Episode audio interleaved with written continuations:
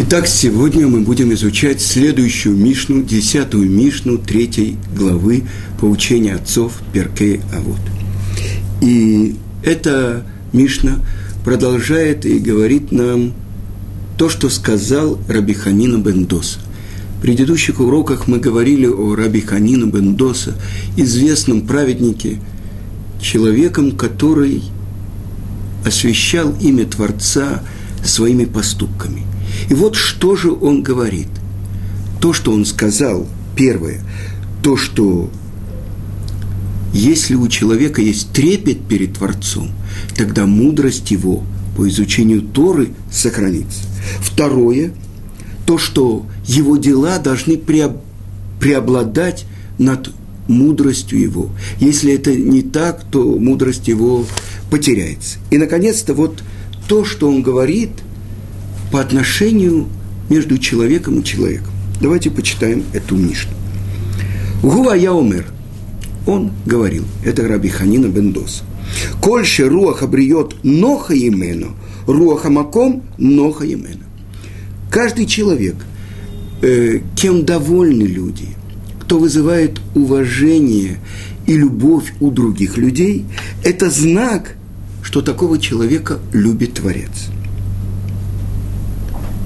И с другой стороны, продолжает Мишна, то есть продолжает Рабиханина Мендоса и говорит, «Вехольше эйн руаха бриет ноха имена, эйн руаха маком ноха имена». Казалось бы, это мы могли бы выучить из первых слов, но потому что есть такое правило – «Миклаль эген аташаме лав». Из того, что сказано именно так, я учу, что Наоборот, если этого нет. Но продолжает Рабиханина Бендоса и говорит, каждый, который не вызывает любовь и уважения у других людей, это значит, что он ненавидим Творцу, его не любит Творец. И это показатель. И это то, что мы должны попытаться понять. Насколько важно, как человек ведет себя. То есть, оказывается, лакмусовая бумажка. Что из себя на самом деле представляет человек – это то, как люди к нему относятся. И это показатель то, насколько, как к нему относится сам Творец. Что это значит? Тот, кто вызывает милость, любовь у других людей. Вы знаете, мы уже говорили, что хорошие ораторы, они могут обмануть набором фраз. Есть специальная профессия у президентов, у премьер-министров, тот, кто пишет им тексты. Помните Сталин и Макшмова Зихро? Он обратился к э, советскому народу впервые, дорогие братья и сестры, после того, как э, Германия напала на Советский Союз. Можно обмануть. Какие братья и сестры? Первое место в мире по количеству жертв своего народа. Есть спор. 30 миллионов, 50 миллионов. Так что это значит? Чем же вызывает уважение и любовь других людей этот человек? Своими поступками. И это показатель, что им доволен и его любит Творец. Этим он освещает и славит имя самого Творца. Но продолжает Рабиханина Мендоса. Тот же, кого не любят и не уважают другие люди – тот, кто неприятен людям из-за своего скверного характера и дурного поведения, того и не любит сам Творец. Почему? Он этим оскверняет имя Творца. И об этом сказано в Талмуде. Я хочу процитировать вам то, что написано в трактате Йома. Учили в Барайте, Тане. Ваагавта это Шем Локеха и полюби Ашема, всесильного Бога твоего. Что это значит полюбить? Это чтобы имя Творца через тебя было любимо другими людьми. Это когда человек учит письменную Тору, учит устную Тору и э, прислуживает, учится у больших еврейских мудрецов. И его речь бенахат, благожелательная э, речь со всеми людьми. Это то, что написано в письме, которое написал из Эрец Израиль, из земли Израиля э, в 13 веке Рамбан, Раби Муше бен Нахман своему сыну. И постарайся говорить с каждым человеком бенахат руах, доброжелательно. И этим ты избавишься от дурного качества гневливости. И вы знаете, я видел много людей, больших еврейских мудрецов, как мой учитель Равицкак Зильбер говорил с каждым человеком. Это может быть э, мальчик на улице или большой еврейский мудрец. Он говорил с ними одинаково, даже доброжелательно и любовно. И это одно из тех черт, которые меня так удивляют в его сыне Равбенционе Зильбере как будто ты самый дорогой и самый любимый человек, с которым он сейчас хочет говорить бесконечно, несмотря на то, что каждая секунда у него рассчитана. Вы понимаете? Я видел, как сидела у Равыцкака одна пожилая женщина, мама одного его ученика – и рассказывал ему все свои истории, все майсы и так далее. Он сидел, и он э, так ее слушал. Дальше нужно было с ней ходить э, Мисрат к Литу, где э, она добивалась, чтобы ей дали квартиру. Равицкак с ней ходил и просил, и в результате она получила квартиру. Вы понимаете, но вот это удивительная доброжелательность. Так вот, если человек говорит доброжелательно – с э, другими людьми. И он ведет себя, все свои дела добросовестно, по вере. Что говорят о нем люди? Ашрей плони шаламат Тора. Счастлив такой-то, что он учил Тору. Ашрей авив шелимдо Тора. Счастлив – его отец, который обучал его Торе. Ашрей рабо шелемдо Тора. Счастлив его учитель, его рав, который обучал его Торе. Ой, лаэм либне адам шем ло ламду Тора. Ой, тем людям, которые не учили Торы. Посмотрите на этого человека, который учил Тору – как прекрасны его пути, как исправлены его поступки. О нем говорит строчка, это то, что написано у пророка Ихискеля, «Вайомерли авдията Исраэль ашер беха итпаэр». «Мой раб ты, Израиль, тобою я буду гордиться». Теперь послушаем, что говорит эта барайта. Э, когда человек – учит письменную Тору, учит устную Тору, занимается углубленным изучением Торы. И он говорит недоброжелательно с людьми, и его дела нечестны. Что говорят о нем э, люди? Ой ли плони шаламат Тора. Ой этому человеку, который учил Тору. Ой его отцу, который обучал его Торе. Ой его равину, который обучал его Торе. Этот человек учит Тору, и насколько уродливы его поступки, насколько испорчены его пути. О нем говорит строчка из того же пророка Ихискелю. Беомер лаем, амашем эле, амиарцу яцо. И о нем говорит строчка из пророка Ихискеля. Это народ Творца, из его земли они вышли, то есть происходит охуление имени Творца из-за этого человека –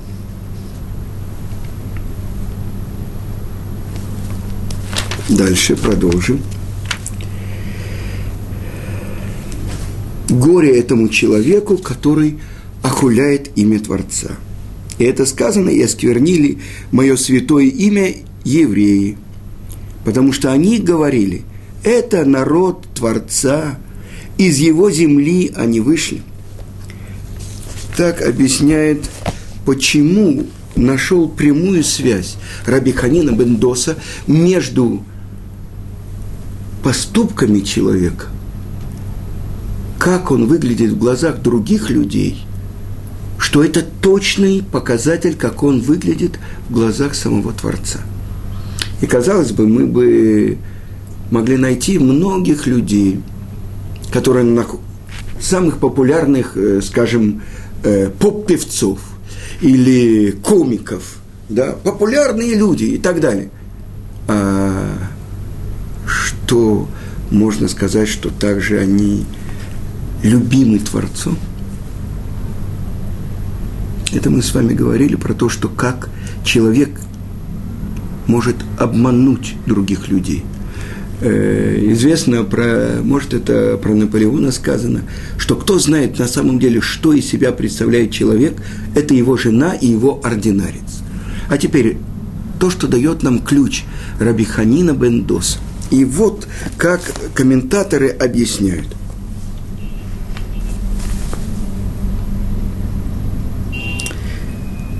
Говорит так комментатор Тикун Мойш, что все недостатки человек видит, кроме недостатков самого себя.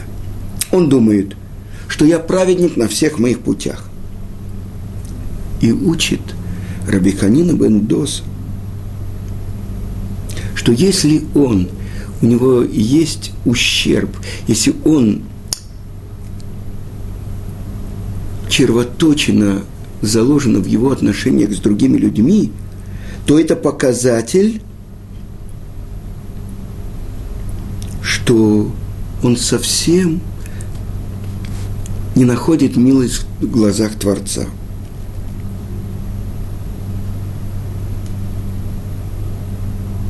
Тогда это... Вы понимаете, что мы бы, э, в принципе, могли бы подумать. Вы знаете, есть э, нерелигиозные люди, которые говорят, я хороший человек, у меня в сердце Бог. Но все эти обряды, все это вот, это не надо. Действительно, может быть, у них хорошие черты характера. Но вы понимаете, когда бутылка э, с вином находится в спокойном состоянии, скажем, хорошее вино и так далее, но проверка вина – если его немножко взболтать, сболтнуть, то почему-то осадок поднимается и все смешивается. Человек, который никогда не ворует, никогда. Но на работе э, можно использовать конверты, можно использовать э, служебный телефон, можно использовать служебную машину. Это же не воровство, это же на самом деле, вы понимаете, где показатель? Или, конечно, на приеме у министра он ведет себя хорошо, а как он ведет по отношению к своему заму, с, по отношению к своей секретарше. А самый большой показатель – как он ведет себя в своей семье. Для всех у него улыбка, он самый обаятельный, самый лучший. Учат есть специальные школы, как должен себя политический деятель. А когда он возвращается домой – Я хочу вам сказать, вчера у меня было очень приятное мероприятие. Э, я взял э, семьи своих замужних дочерей э, с внуками, и мы должны были взять тендер, чтобы поехать к моему старшему сыну.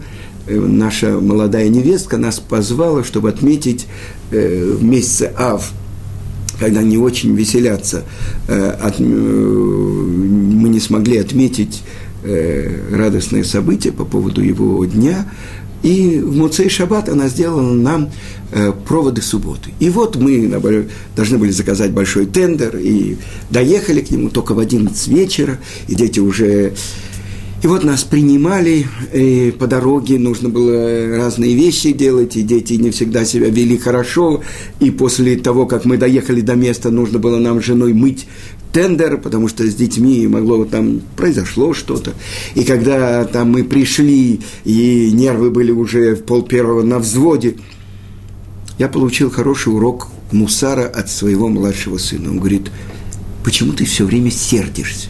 Он не понимает, что здесь это нужно было провести через все дороги всех внуков, чтобы они не э, потеряли. Здесь это нужно было, э, э, нужно было, нужно было, нужно было. Он, он говорит, почему ты... Я получил хороший урок. Потому что на самом деле он прав, мой сын, а я не прав.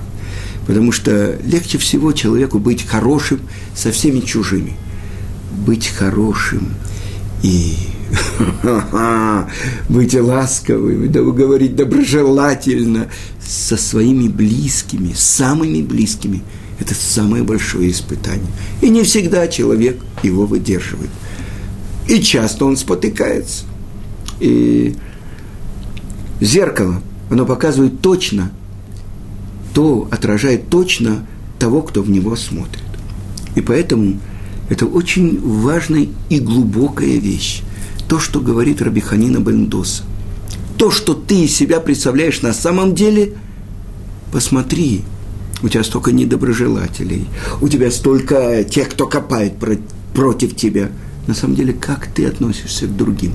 Потому что показатель такой, если ты любишь другим, если ты к ним доброжелательно относишься – у меня был такой пример. Один человек, я не знаю почему, может, ему кто-то что-то сказал про меня, я не знаю, что я что-то сделал не то, но я с ним поздоровался, а он как бы дал, показал мне, что что-то такое – я тогда себе поставил. Всегда, когда я с ним здоровался, я здоровался с особенной радостью, с особенной доброжелательностью. На второй раз он уже чуть меньше отвернул голову, на третий раз он уже было половину улыбки, а на четвертый раз он мне пожал с улыбкой э, руку. Почему? Потому что он понял, что если человек так с ним здоровается, значит, он не имеет ничего против него.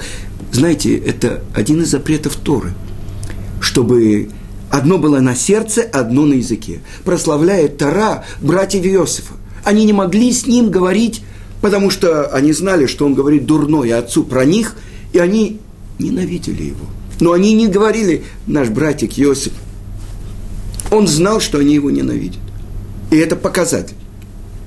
Поэтому очень оскорбляет, когда человек с тобой говорит доброжелательно, говорит тебе хорошие слова, а за спиной – говорит все на, наоборот. Вы понимаете, как это?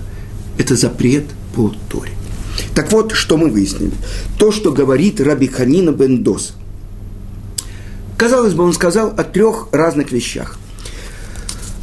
Каждый, у которого трепет и страх перед грехом больше, чем его мудрости, и это говорится о Таре, об изучении Торы. Если трепет перед Творцом не предваряет изучение Торы, то его Тора не сохранится. Второе, чтобы его поступки были больше, хорошие поступки, чем его мудрость, тогда его Тора сохраняется. Это служение, это авода. И, наконец-то, третье, каждый, у которого вызывает уважение и любовь у других людей, это значит, что и Творец любит его. Это про третью вещь, это о добрых поступках. И это то, что сказано, мы учили с вами в первой главе. Аля Тора, аля вода, вальгмилут хасадим.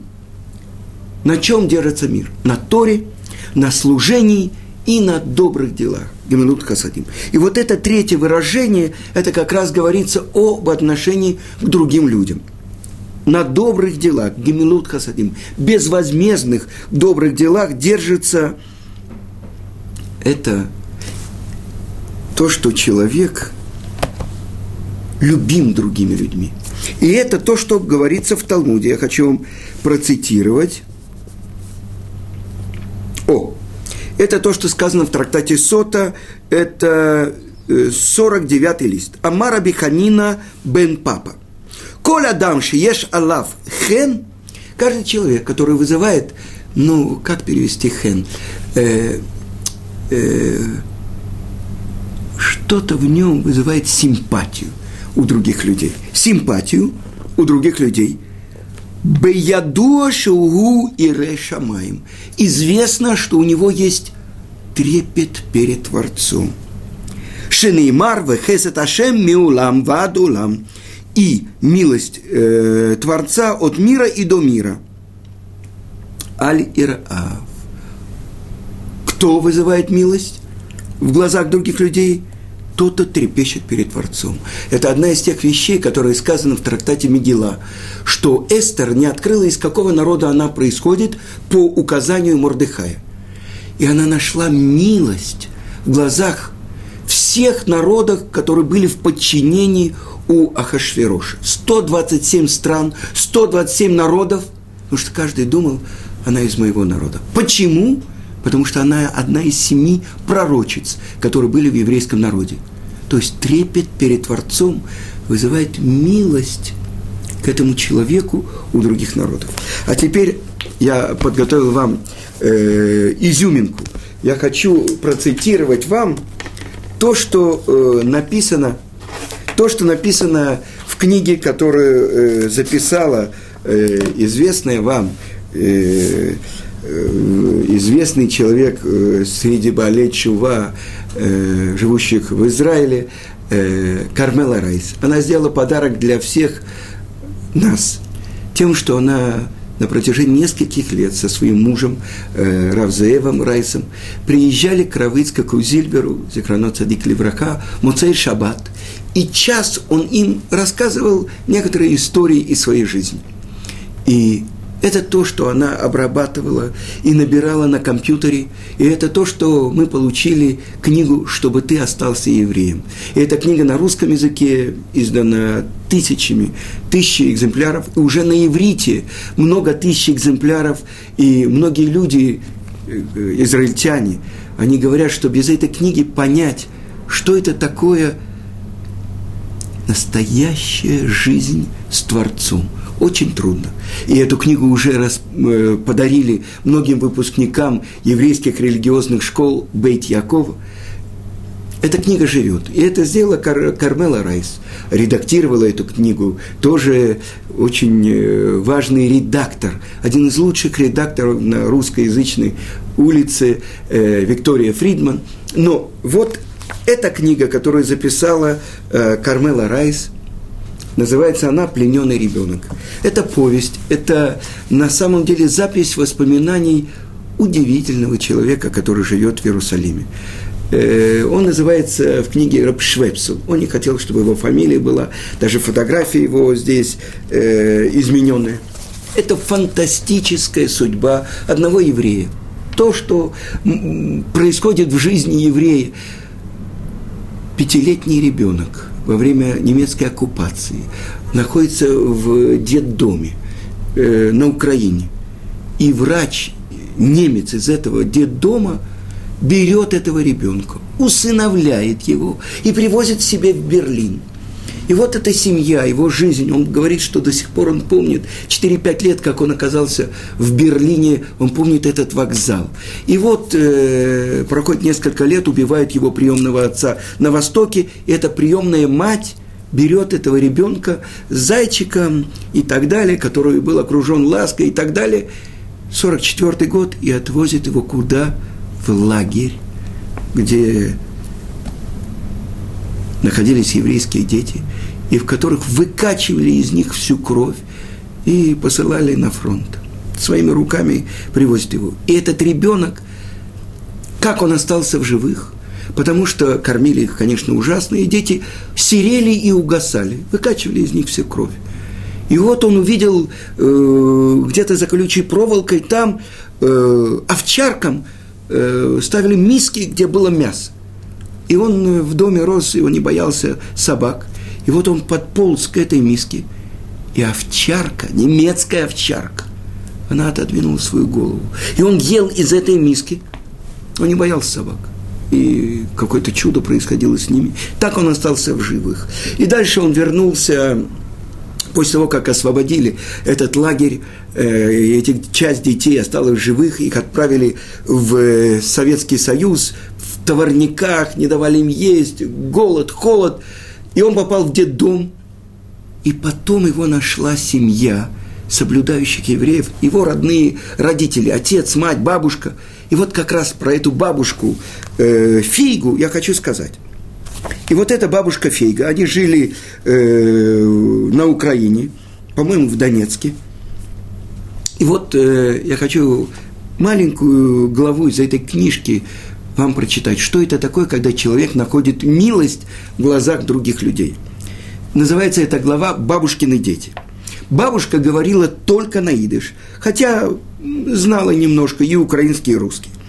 Даже в магазине и на базаре бабушка ко всем обращалась на идыш. И самое удивительное, ее понимали. Мало того, я не помню, чтобы в нашем антисемитском городе ей сказали в ответ что-то плохое. Из-за нее наши нееврейские соседи тоже заговорили на идыш. После войны не было детских садов, и дети без присмотра болтались на улице. Бабушка собирала соседских детей, присматривала за ними и даже подкармливала. Говорили, она говорила, что она не может произносить нееврейские имена, и переименовала их на свой лад. Славика называла Сарик, а Леша у них был Йосик. Это имя к нему так привязалось, что его родители-украинцы стали его называть Лесиком. Олега за ум и хитрость прозвала Соломоном, и это имя за ним осталось навсегда. Ее воспитанников в городе называли «бабушкины дети». Когда кто-нибудь из них хулиганил в школе и вызывали родителей, дети бежали к ней. «Баба Фейга, выручай!» Она повязывала голову поверх обычной косынки большим платком и шла в школу. Она была соблюдающая все заповеди еврейка. Там она говорила, что родители на работе, и она пришла вместо них, но по-русски не понимает. Ей переводи, при, приводили переводчица, учительницу Анну Израильевну. Бабушка терпеливо выслушивала все претензии и неизменно говорила, «Ничего, станет на год старше, станет на год умнее, не будет делать глупостей». Когда вечером соседка спрашивала ее, «Фейга, вы были в школе? Что там Соломон натворил?» Вы понимаете, Соломон – это кто? Это Олег, да? Бабушка от, отвечала, они говорили, что такого хорошего ребенка в мире больше нет. Когда я перешел в семью, этот э, Швепсел, он был в детдоме, перешел в семью, в семью, детдомовцы на него обозлились, и мне бы пришлось плохо, если им бабушкины дети, которые учились в нашей школе. Они заступали за меня перед детдомовцами и не давали в обиду. А вокруг царила жестокость. Городские дрались с детдомовцами, улица против улицы. Доброта не ценилась, даже наоборот. Если ты сделал кому-то что-то доброе, ничего за это ты не получив, то этот человек платил тебе злом – Наш дом был как остров, где правили другие неизвестные мне тогда законы. И вот э, описывает Карбела Райс, что когда умерла бабушка в 66 году, э, и вот по еврейскому закону нужно положить, одеть э, труп в тахрихин, в белое покрывало, такое положить на э, пол – и вот, э, когда пришли, когда эта печальная весть распространилась по всем окрестным улицам, в дом начали собираться русские и украинские соседи. Увидев умершую, завернутую в тахриким, с покрытым лицом, они стали возмущаться. Где это так, э, где это видно, чтобы не видно было лица, и даже гроб не купили. Почему на полу? Для них это было пренебрежение к умершей. Папа хотел что-то объяснить, но дядя э, сказал ему, Мойша, ничего не поделаешь, придется ее открыть. И тогда русские соседи унесли ее в соседнюю комнату, облачили ее в бархатное субботнее э, платье, э, а, открыли лицо, и тут же принесли соседи гроб, и поставили гроб на стол, и в, сто, и в дом потекла вереница людей прощаться с бабой Фейгой – Толпа наполнила, наполнила все комнаты. Многие безутешно плакали, словно потеряли близкого человека. И когда несли гроб, молодые соседские парни, бабушкины дети, которых она вырастила, они пронесли ее мимо школы, куда она бегала их выручать, и несли на руках до самого кладбища когда в 90-х годах в Донецке, как и в других местах, начались антисемитские беспорядки. Многие памятники на еврейском кладбище были разбиты, но могилы бабушки и моих родителей уцелели. И до сегодняшнего дня кто-то из бывших соседей за ними ухаживает. Вы понимаете? Это уважение, которое вызывала бабушка – у этих соседей, украинцев, русских, они из-за нее выучили идыш. Вы понимаете, добро, оно тоже заразительно. Так вот это соблюдающий еврей, он находит милость, он вызывает любовь у всех. Так это то, что учит нас Раби Ханина Бендоса. Тот, кто действительно находит милость, уважение и любовь у других людей, это показатель, что его любит Творец. Потому что через него освещается имя Творца. Это первая часть нашей Мишны. На следующем уроке мы продолжим ее изучать.